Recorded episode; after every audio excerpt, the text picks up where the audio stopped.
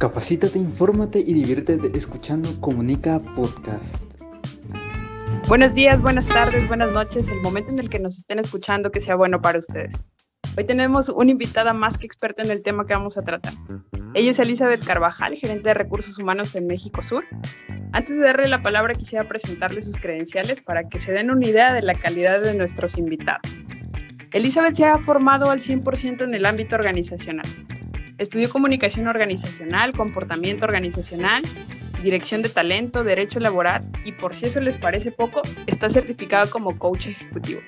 Elizabeth, bienvenida. Un placer enorme poder compartir este espacio contigo. Suseli, muchas gracias. Gracias por la invitación. Muy emocionada de poder eh, compartir, como tú bien lo acabas de comentar. Muchas gracias. No, no, gracias a, ti. Bien, decidí presentar antes a nuestra invitada y después el tema, porque su trayectoria ejemplifica bastante el tema del que hablaremos hoy. En nuestra vida diaria ocupamos un montón de roles. En el trabajo, por ejemplo, cada uno tenemos una posición o rol. Vendedor, administrativo, conductor, gerente, etc. Cantidad de puestos. Que implica hacer actividades específicas y tener conocimientos específicos para realizarlas. Cumples con ellas y cumples con tu rol, sin más. Pensemos en esas actividades y conocimientos específicos del rol como un círculo. Esta figura, si tú lo deseas, se puede quedar del mismo tamaño y con la misma forma. Puede también, si tú lo deseas, ser más grande o incluso cambiar de forma. Me refiero a que puedes elegir tú incrementar tus conocimientos, mejorar tus habilidades, adquirir nuevas, en fin, cambiar la forma. Esto entiendo yo por autodesarrollo, la decisión, tu decisión de cambiar la forma. Elizabeth, corrígeme por favor si estoy equivocada. Lo acabas de va decir. por ahí la idea. Exactamente, lo acabas de decir de una manera maravillosa. Es más, yo incluso podría decir que es una espiral de crecimiento continuo que está en nuestras manos. Eh, elegirlo, creo que esa palabra aparte a mí me encanta, elegirlo para poder cumplirlo, ¿no? Ok, e, este, esta ideología del, espiral me parece bastante ideal para ejemplificarlo. Yo siempre he, dicho que el, conocimiento, de alguna forma, es como una especie de, pues sí, de círculo, así como, como le dije al principio. Cada persona como que ronda esos límites y se va haciendo experto en ese conocimiento específico que, tiene y va como que creciendo el, el, círculo y llegando a los límites. Pero hay gente que no solo se quiere quedar con ese conocimiento que le sirve para desempeñarse en algún área específica, sino como que toque sus límites y, los extiende un poquito más y va deformando ese círculo, algunos hacia una línea específica y algunos otros en otras áreas, en diversas áreas. Alguien, por ejemplo, que es muy bueno, este, un muy buen deportista en atletismo, por ejemplo, se puede interesar por otro lado en, la pintura y también puede ser muy bueno en ello, ¿no? Entonces, e, e, es esto, como tú dices, elegir en, en qué desarrollarse, pero tiene que ver con una decisión propia, ¿no? Sí, Suseli, definitivamente. Em, fíjate que ahorita que platicabas acerca de eh, que podemos crecernos de manera distinta, eh, quisiera utilizar la palabra integral hay ocasiones en que pensamos que nuestro crecimiento va en función de nuestro trabajo, ¿no? Y, se nos olvida que tenemos otros talentos personales que podemos ir sumando a esto. Y te voy a poner un ejemplo. ¿Cuántas personas hoy en plena pandemia, además de cumplir con sus temas profesionales, desarrollaron alguna otra actividad? ¿No? A lo mejor hicieron, aprendieron a cocinar, a lo mejor se dedicaron a iluminar para, para, generar eh, más tranquilidad en su vida, eh, quizás se volvieron expertos corriendo. Eh, creo que nosotros tenemos que visualizarnos como personas integrales y que nuestro crecimiento está en función de nuestros sueños, de las metas que queramos lograr, de cómo nos queramos ver, de cómo nos gustaría sentirnos eh, en diferentes aspectos. Y si me permites, ahí quiero puntualizar esta palabra integral que ocupo y que, muchas veces la, hemos platicado em, en otras charlas. Eh, el ser humano tiene distintos coeficientes y hemos aprendido en la trayectoria escolar, la trayectoria profesional, a trabajar con nuestro coeficiente intelectual, a buscar cómo crecer. Pero quiero, quiero comentar hoy en este sentir de la manera integral que tenemos un coeficiente también emocional, tenemos un coeficiente espiritual y tenemos un coeficiente físico. Creo que son cuatro momentos integrales que nos ayudan a que nuestro crecimiento dé para más. No sé tú qué opinas, Susana. E, esto que propones se me hace muy interesante porque cuando tú dices que, podemos llegar a un conocimiento integral, es como quitar los límites de las cosas que podemos hacer como personas. Es decir, yo soy bueno en esto y, pues a esto me voy a dedicar y, te pones como barreras a los lados y, no quieres ver que hay tal vez otras formas que en, en las cosas tal vez que no eres tan bueno, pero que si te aplicas y estudias y practicas, pues puedes lograr hacerlo, ¿no? Entonces, es como que salirte de esa línea en donde estabas. Digo, en la escuela, por ejemplo, a quienes no nos pasó, que de repente eras muy bueno en, en una materia, en matemáticas, ¿no? Por ejemplo, pero batallabas mucho con historia o con español. Y lo que hacían tus papás, en lugar de, de reforzar eso en lo que eras bueno, te ponían como que a, a este, pues aprender eso de, de, lo que carecías, ¿no? Entonces, en lugar de desarrollar como que tu potencial por un lado, se enfocaban mucho en lo que tal vez no podías hacer también, ¿no? Entonces, ¿va, va por ahí el asunto? Eh, creo que son los dos temas. Eh, la realidad es que tiene que ver un poco también con lo que tú, lo, con lo que vas sumando en, este, en tu momento particular de vida, ¿no? Eh, si tú y yo eh, habláramos hace 10 años con Elizabeth de hace 10 años, ella estaba sumamente enfocada a trabajar su coeficiente intelectual. Pero hoy me queda perfectamente claro que por mi momento de vida eh, necesito trabajar y, digo necesito no por un deber ser, sino porque eso me hace sentir bien a mí. Eh, necesito trabajar un, mi coeficiente espiritual que tiene que ver con ser agradecida y sentirme plena y feliz con lo que tengo y, e incluso con lo que no tengo. Y eso me ha invitado a desarrollar otros... Eh, otras herramientas, otros talentos que a lo mejor ni siquiera había identificado que eran talentos. Y te voy a poner el ejemplo, o, me voy a ir a un ejemplo como tú comentabas hace un rato. Las matemáticas, la realidad es que yo eh, nunca las disfruté en la escuela. Eran, eran como un dolor de cabeza y hoy me encanta hacer cosas con matemáticas y reviso, eh, eh, aunque no tiene nada que ver, este, me pongo a hacer alguna ecuación o me pongo a resolver algún problema matemático, lo disfruto, pero creo que también tiene que ver con los momentos de tu vida. Entonces, estoy a favor de los papitos, eh, pensando, regresando a ese ejemplo de la escuela, que buscan que sus hijos fortalezcan las áreas débiles, pero creo que no tendríamos que olvidar en ningún momento seguir fortaleciendo para lo que somos eh, muy buenos, ¿no? Para lo que nos sentimos eh, contentos, orgullosos, satisfechos. Creo que tendríamos que jugar con esas dos pelotas y trabajarlo hacia nuestro bienestar integral por supuesto. Digo, eh, hablamos en, capítulos anteriores, en episodios anteriores, me, parece que el primero, sí, el primero era el, episodio piloto Aprender a Aprender, que, cuando somos adultos es, medio complicado pensar en buscar seguir aprendiendo.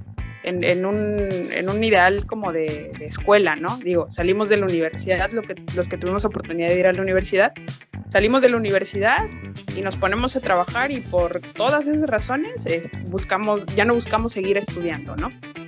Entonces, es como pensar en, en, en, en, seguir estudiando es como que algo medio complicado porque pues estoy trabajando, ya no tengo tiempo y, y, pareciera ser que buscar aprender es algo como que tortuoso, que no vamos a disfrutar tanto, ¿no? Entonces, creo que, creo que es importante encontrar algo que sí te agrade, que sí quieras aprender, que sí te, pues sí, de alguna manera te sientas motivado en, en, algún sentido de, de, seguirlo haciendo, ¿no? Y sabes que eh, eh, el, el, autodesarrollo te regala esta automotivación para continuar en lo que tú quieras. Eh, hablabas de algo como de un tope, ¿no? De nuestra vida. Bueno, ya hasta aquí llegué, ya acabé una carrera, ya estoy trabajando, ya no me pidas hacer más. Creo que también es un tema como generacional hoy expuestos a tanta información por todos lados, expuestos a un montón de cosas eh, por aprender, creo que es mucho más sencillo empezarnos a vincular con este tema del aprendizaje. Conozco muchas directoras de recursos humanos de varias empresas de México que, por ejemplo, se han especializado en Search, ¿no? Y, tú podrías decir, ¿cómo una persona de recursos humanos que lleva tantos años como directora de recursos humanos se especializa en ser chef? Bueno, sigue ejerciendo su profesión, pero además se nutre con algo que le encanta, que puede ser la cocina o que puede ser, conozco otras directoras de recursos humanos que se dedican a correr los maratones, ¿no? Ahora, lamentablemente en pandemia hay otras formas de correrlos que a lo mejor no les pueden resultar tan agradables, pero conozco gente que eh, tenía yo una, una conocida que hacía todo un, este, todos los, maratones sabidos y por haber, incluso a nivel internacional, y continuaba con su crecimiento. Insisto, este es un tema integral y es un tema incluso de momento de vida. Es un tema que nosotros tendríamos que estar actualizando constantemente. Tu crecimiento, tu autodesarrollo y tu automotivación están ligados a tu propósito de vida. Y muchas veces tenemos la creencia, porque considero que es una creencia que se puede romper, que tu propósito de vida llega a un límite. Y sin duda alguna, mientras tú estés vivo, mientras tengas las fuerzas, las ganas, el interés, tu propósito de vida tendría que ser tu contrato psicológico, como decimos los de recursos humanos cuando ingresas a una empresa, que tiene que estarse actualizando todo el tiempo. Tu propósito de vida es tu forma de vivir y de sentirte vivo de manera vigente. Y creo que ahí puedes ir anclando de qué forma te gustaría a ti autodesarrollarte. Sí, por supuesto. Y creo que también, más allá de una, de una elección, creo que también es un, ¿cómo decirlo? E, es algo que se tiene que hacer sí o sí, el, de, el decidir autodesarrollarse, el decidir seguir creciendo. Hay, hay una, hay una frase que dice la reina de corazones en, uno de los libros, de Alicia, creo que es en, el de A través del espejo. Dice, eh, en, mi mundo tienes que correr a gran velocidad si quieres permanecer en el mismo, en el mismo lugar. Como yo lo entiendo, es, ok, ya te fijaste una meta, no sé, tienes una definición de éxito, subir de nivel de puesto, por decir alguna cuestión, ¿no? Ya llegaste a esa posición, pero no implica que pues ahí se acabó todo, ¿no? Sino que tienes que continuar creciendo, tienes que continuar pues desarrollándote para mantenerte si quieres en esa posición o incluso plantearte una nueva meta más arriba, ¿no? Sí, definitivamente. Y tenemos que ser conscientes de nuestro proceso de crecimiento, Suseli. Cuando yo hablo de conciencia en un proceso de crecimiento, nuevamente lo ligo al propósito de vida y a tu momento.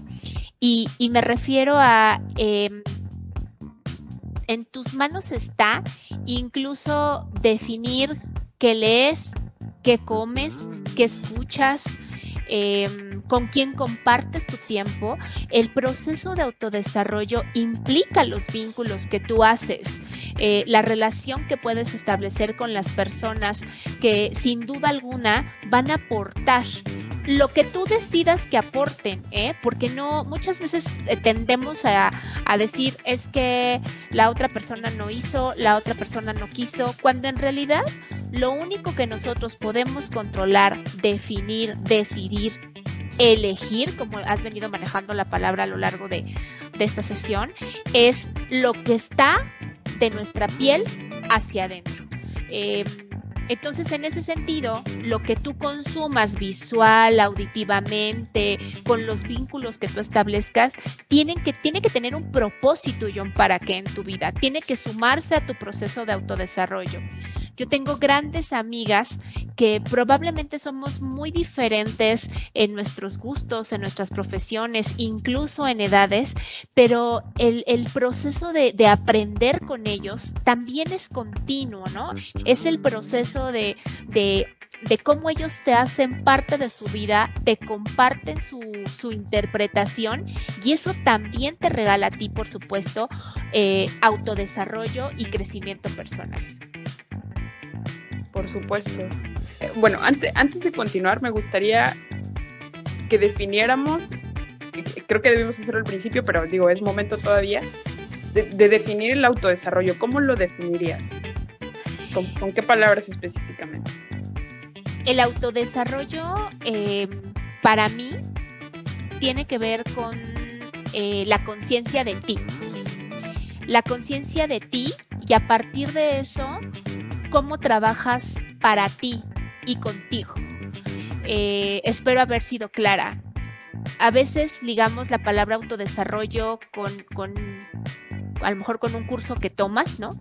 Creo que sí suma, pero lo más importante del autodesarrollo es la conciencia que tienes de tus herramientas, de tus recursos. Así decimos en el coaching, tus recursos, con, con qué hoy te estás relacionando, con qué hoy estás persiguiendo tus metas, que tiene que ver con fortalezas y oportunidades. Hacerte consciente de eso te permite identificar qué es lo que, con qué quieres continuar qué es lo que quieres sacar de tu vida definitivamente y qué te falta por aprender. Para mí eso sería el autodesarrollo, Suseli, la, la conciencia de ti y de tus recursos. Creo que es algo bien importante y tiene una, una primicia bastante interesante porque, digo, hay una frase famosa, si no me equivoco, ya me corregirán si sí, sí, creo que es de Sócrates, eh, que, que está escrito en algún templo por ahí, que dice, conócete a ti mismo y entiendo yo que, pues tú eres la medida de todas las cosas y a partir de que te conoces o no, puedes, puedes saber qué es lo que quieres de los demás, de lo demás y, empezar a medir qué es, que, que, sí, que sí y que no, ¿no? Definitivamente sí es de Sócrates y sí dice eso, ¿no? Conócete a, ti mismo, que era, que era parte de su filosofía, ¿no? A través de la mayéutica, que buscaba que la gente llegara a sus propias conclusiones. Él pudo haber sido un hombre que, que pudo haber dictado, oye, yo pienso así y así, y lo haces pero creo que Sócrates, a través de esta frase de conócete a ti mismo, lo que justo hacía con, sus, eh, con sus mentís, con sus aprendices, era que a través de ellos, ellos mismos pudieran llegar a alguna conclusión sobre el tema que les inquietara, ¿no? Y por eso era tan... Em, tan seguido, ¿no? A través de preguntas y más que de ahí venía la, enseñanza y el aprendizaje. Eh, a, llevarlos, ayudarlos a que no era lo que dijera la, persona fulanita de tal, sino qué era lo que ellos pensaban sobre la conciencia de ellos y lo que necesitaban para seguir adelante. Ponía de alguna manera la responsabilidad en, esa persona que quería aprender, ¿no? Y yo creo que, que por ahí va, va la cuestión del autodesarrollo, esa responsabilidad y ese compromiso que tomas de, lo que quieres ser y de lo que quieres aprender, de lo que quieres, de, qué tanto quieres crecer, ¿no? Tocas una palabra muy importante que tiene que ver eh, con, tus sueños, con tus metas, eh, que es la responsabilidad con uno mismo, ¿no? Em, ser consciente de ti, de tus recursos, de, de tu propósito de vida, te lleva a serte responsable de tus elecciones de saber si suma o no suma para el camino al que buscas llegar, ¿no? El tema de la responsabilidad te evita poner tu vida en manos de alguien más. Lamentablemente hay hoy eh, hay muchas relaciones donde todo mundo decide dejar su vida en manos de alguien más, su desarrollo en alguien más, su motivación en alguien más y se olvida que es una responsabilidad eh, de ellos, ¿no? Tu, tu, responsabilidad de vivir está en que tú mismo gestiones tus recursos y tú mismo seas capaz de identificar hacia dónde y cómo quieres vivir esta vida. Y eso también tiene que ver con el autodesarrollo y la automotivación. ¿Cuántas personas, Suseli, no hay que están buscando la motivación afuera y que dicen, es que en mi empresa no me motiva mi jefe y es que en mi empresa o es que mi pareja no me motiva? La motivación está en uno, en uno mismo, es una responsabilidad, es hacernos consciente de quiénes somos, en qué momento de nuestra vida estamos y si es necesario cambiar nuestro propósito de vida. creo que el tema del propósito de vida incluso es algo que asusta a muchas personas, ¿no?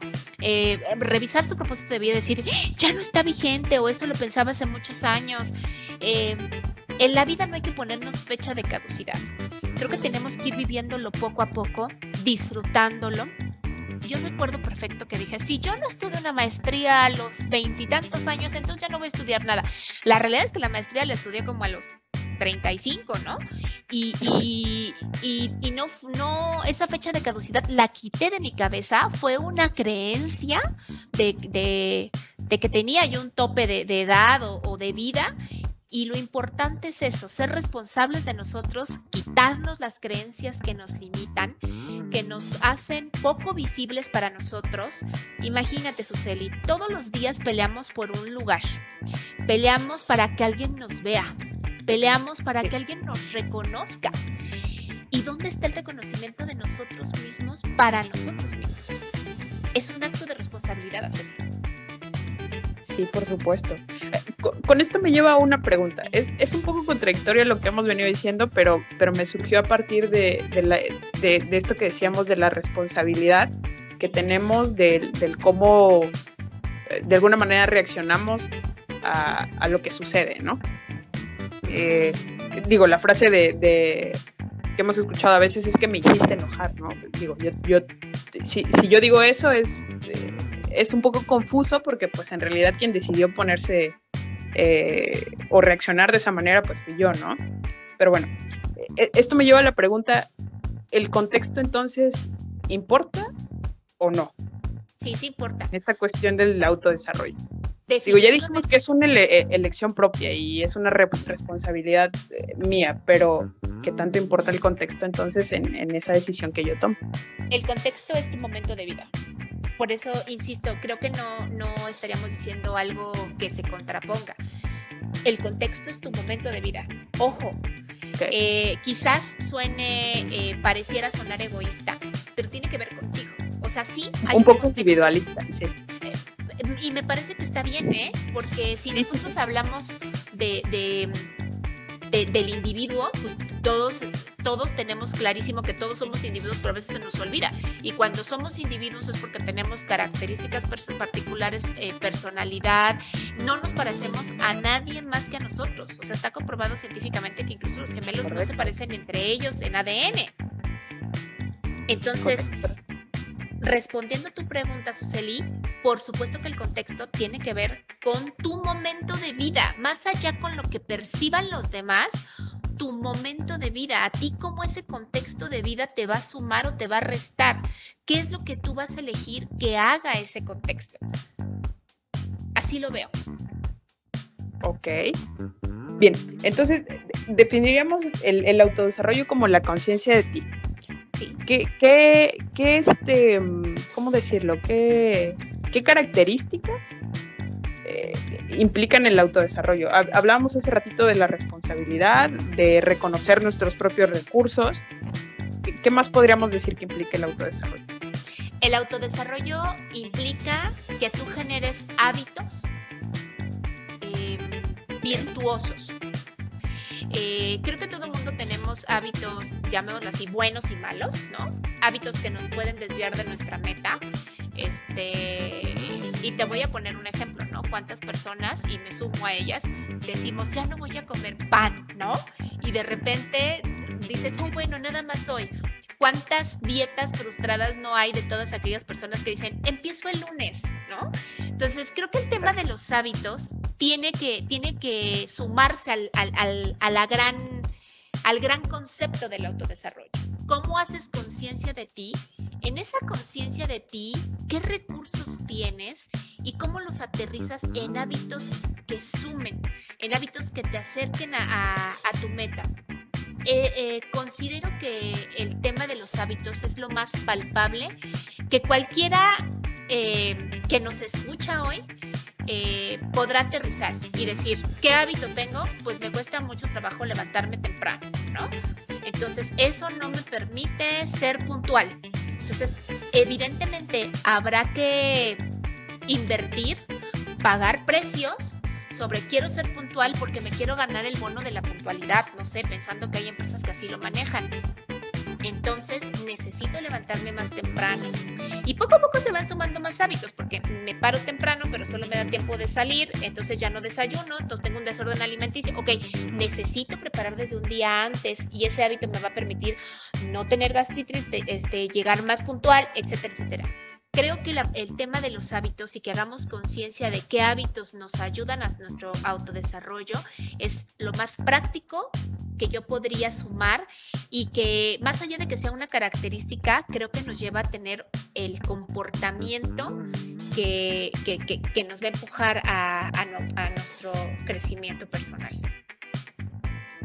Por supuesto. Yo creo que eso de los hábitos, eh, a mí me parece maravilloso, la verdad, porque porque al principio podría parecer, eh, es como un proceso bien complicado y, también interesante, porque al principio podría parecer medio complicado el decir, bueno, estás acostumbrado a levantarte a las 7 de la mañana y ya arrasando al trabajo, te tienes que levantar una hora antes, es una hora menos de sueño, y lo ves casi imposible y tú dices, no, no puede ser, pero vas como que acercándote de poquito a la meta y cuando vienes a ver ya te levantas sin ningún problema a la hora que estableciste, ¿no? Entonces, pero sí tiene que ver con esto que decías al principio, ¿no? Que también tenemos que revisar los recursos con los que contamos, porque tampoco me voy a poner como meta hacer, eh, no sé, 300 sentadillas en un día y resulta que, tengo un detalle en la rodilla, ¿no? Entonces, digo, es un ejemplo muy burdo, pero, pero creo que a, partir de, revisar los recursos con los que contamos, es a partir de donde también nos ponemos nos podemos poner estos, estas metas que, que, decimos, ¿no? Y, es, y volvemos a lo que decíamos antes, ¿no? Conócete a ti mismo y a partir de ahí es donde vas a empezar a contar, ¿no? Y a partir de tu reflexión, Suseli, quiero sumar el tema de... Em, como las pequeñas ganancias que obtienes todos los días, ¿no? Las pequeñas metas que logras todos los días. Creo que es bien importante que seamos conscientes de lo de, que la construcción de, de nuestro autodesarrollo tiene que ver también con las batallas que vas ganando cotidianamente y que se van sumando a tus hábitos eh, que te van a llevar a la gran meta, ¿no? Es, es válido hacer conciencia, nuevamente ahí viene la conciencia, nuevamente eh, hacer conciencia de lo que vas ganando, de lo que vas sumando. Y, y se vale, ¿eh? se vale, eh, fíjate que, y voy a poner de ejemplo a mi hija Julieta, regularmente luego en las charlas así hago. Me encanta Julieta porque Julieta es una mujer, con una niña, pero pues una, una mujer tiene 12 años, con muchísima fuerza. ella hace danza aérea, es una actividad difícil y me encanta cuando la recojo y me dice, hoy me siento muy orgullosa de mí porque logré esto.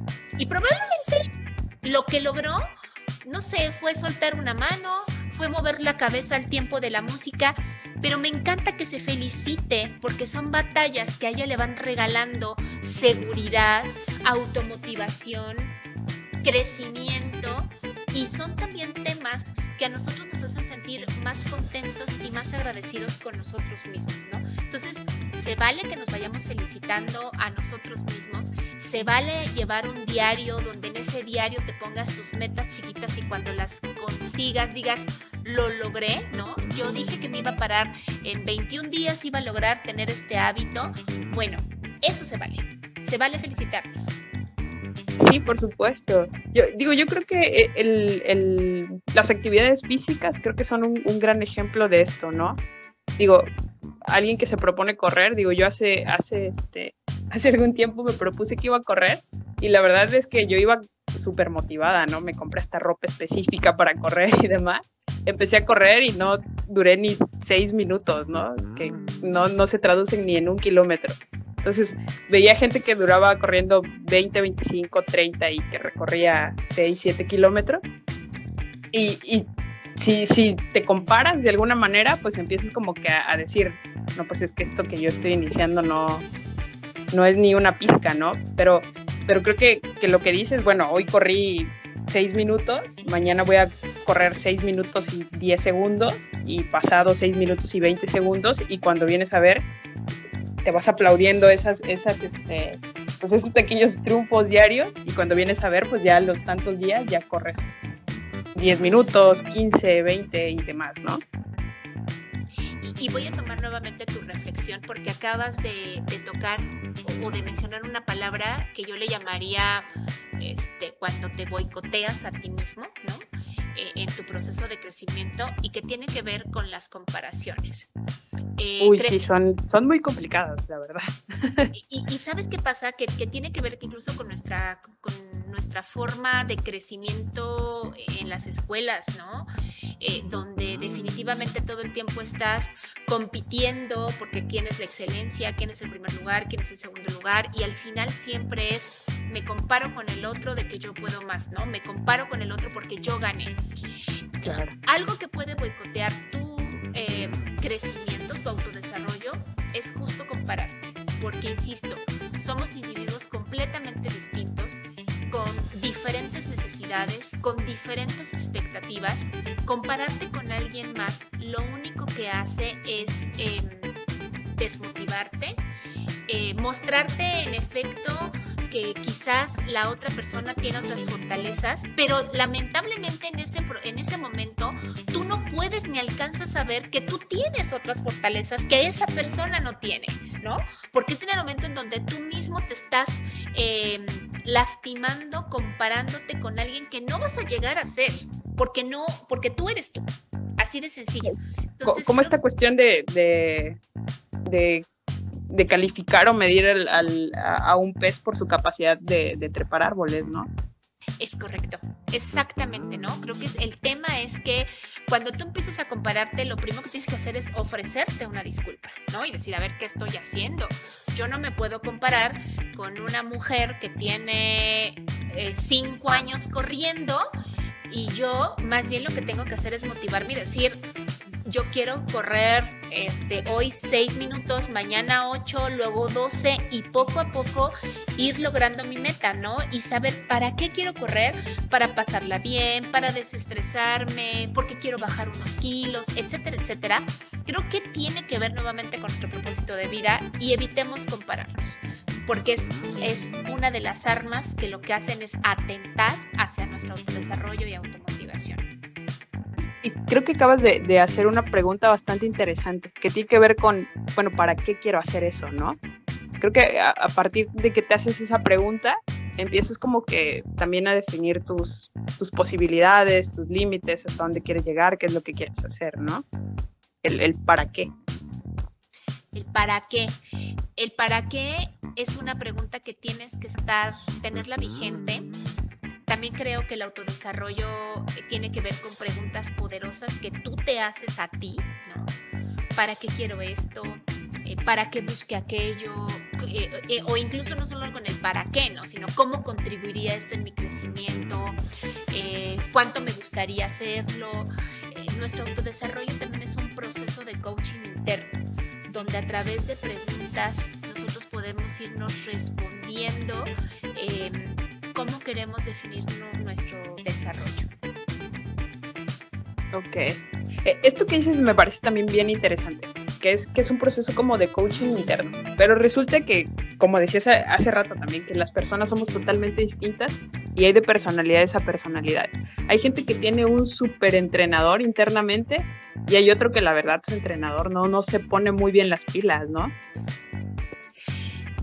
Eso es, eso se escuchó muy chistoso, pero la verdad es que tiene que ver incluso con nuestra personalidad, ¿no? Ah, eh, creo que ahí tenemos que encontrar, eh, por eso hace rato hablaba de diferentes coeficientes que tenemos y creo que eh, lograr entender cuánto, cuándo tienes que ser compasivo contigo mismo y cuándo tienes que exigirte, también es parte de tu crecimiento y tiene que ver con el coeficiente emocional y el coeficiente espiritual, ¿no? Es un tema, ah, em, el, ser perfecto no existe, tenemos que olvidarnos de, de, ser perfectos porque creo que hay personas que, que buscan tanto la perfección que terminan lastimándose a sí mismos.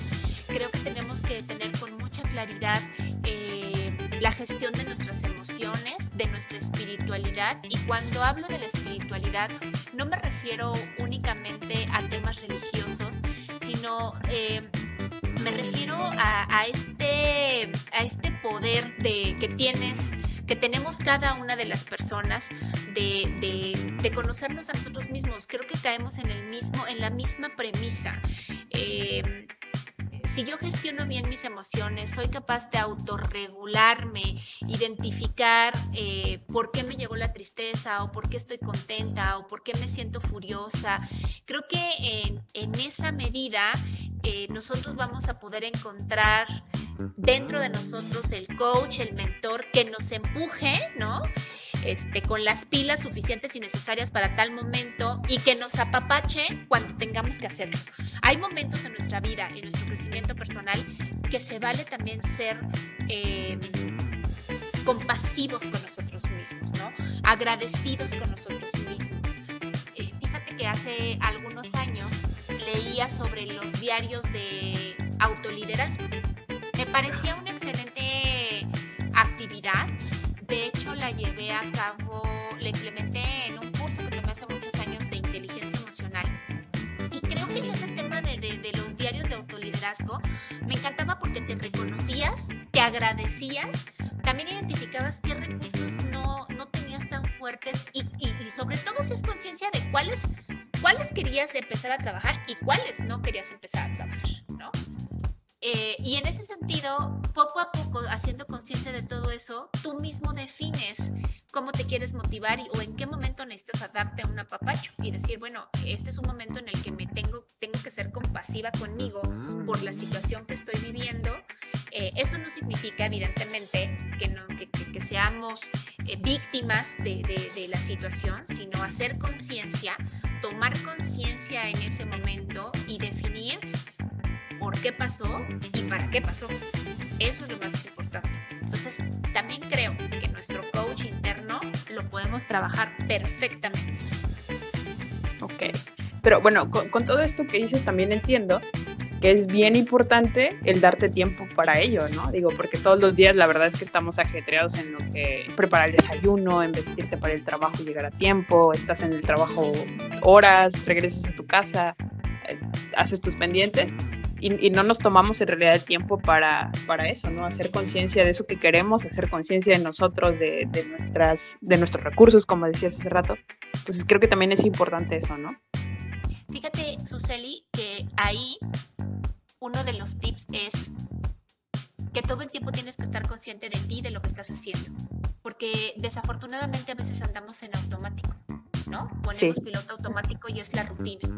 Pero incluso la misma rutina puedes cuestionarla, Y refiero a que a lo mejor te tome media hora, 30 minutos. Hay una frase que, que yo aprendí este, en este proceso de mi crecimiento personal y es que cuando identifico algo que quiero cambiar, em, lo trabajo y lo, y lo hago consciente todo el tiempo. Por ejemplo, em, hace muchos años eh, una retroalimentación, me decía uno de los directores a quienes reportaba en otra empresa que necesitaba yo tener más escucha empática, que a veces era eh, empática y equilibrada. Él me decía, a veces tienes corazón de pollo, ¿no? Con algunos casos que no necesitas ser tan corazón de pollo y a veces eres muy dura con otros casos que no necesitas ser tan dura. Entonces, a partir de esa retroalimentación, yo hoy y a la fecha, aunque tengo ya muchos años trabajándola, siempre en mi cabeza está, eh, me entreno para hacer, para tener una escucha empática y equilibrada. Me entreno cuando yo estoy escuchando a la persona y, siento que voy a hacer algo, yo.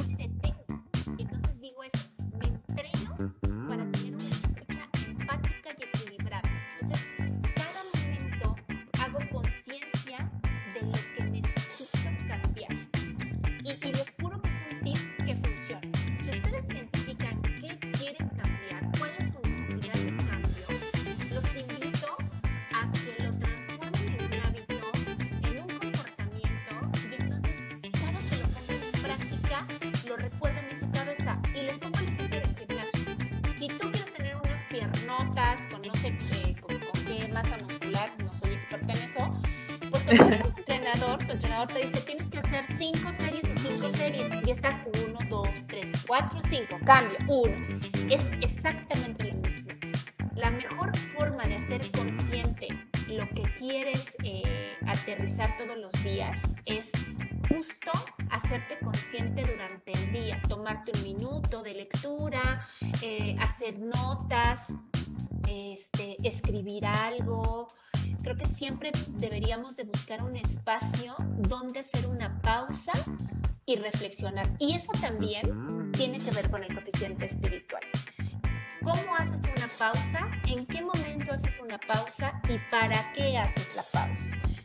Muy enojado, si te sientes agotado, si crees que el día, en el día se te cayó, se te cayeron las horas encima, creo que siempre es bueno hacer una pausa y darnos cuenta de nuestra respiración, em, de lo que siente nuestro cuerpo, de lo que sienten nuestras piernas y, rendirte.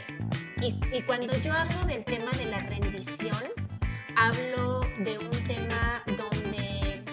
momento es para ti y únicamente para ti. Y a lo mejor son cinco minutos donde cierras la puerta, cinco minutos donde decides salir a caminar, cinco minutos donde decides tomarte tu vaso de agua lentamente, pero creo que siempre es importante hacer una pausa. Sí, por supuesto. Eh, a, eso era, era a lo que quería llegar al final de, este episodio. No sé si, si lo notaste, pero ya llevamos casi 40 minutos, estamos por terminar. Y me gustaría cerrar con esta pregunta y que me ayudas a contestarla. Ya dijimos que es el autodesarrollo, hablamos un poquito de ello. ¿Cómo lo ponemos en práctica, Elisa? El autodesarrollo lo ponemos en práctica, insisto, muy sencillo. Lo primero que más, vamos a dejarlo de tarea para todo el mundo. Hagamos un, Por favor. actividad del diario de autoliderazgo y en el diario de autoliderazgo lo primero que tienes que escribir es tu propósito de vida. Hacerte consciente de cuál es tu propósito de vida. No te pongas una meta de años, no te pongas una, ¿qué haría en cinco años, en seis? Pon tu propósito de vida. Agradece lo que tienes hoy, agradece lo que no tienes hoy y sobre lo que no tienes, focaliza qué es lo que necesitas.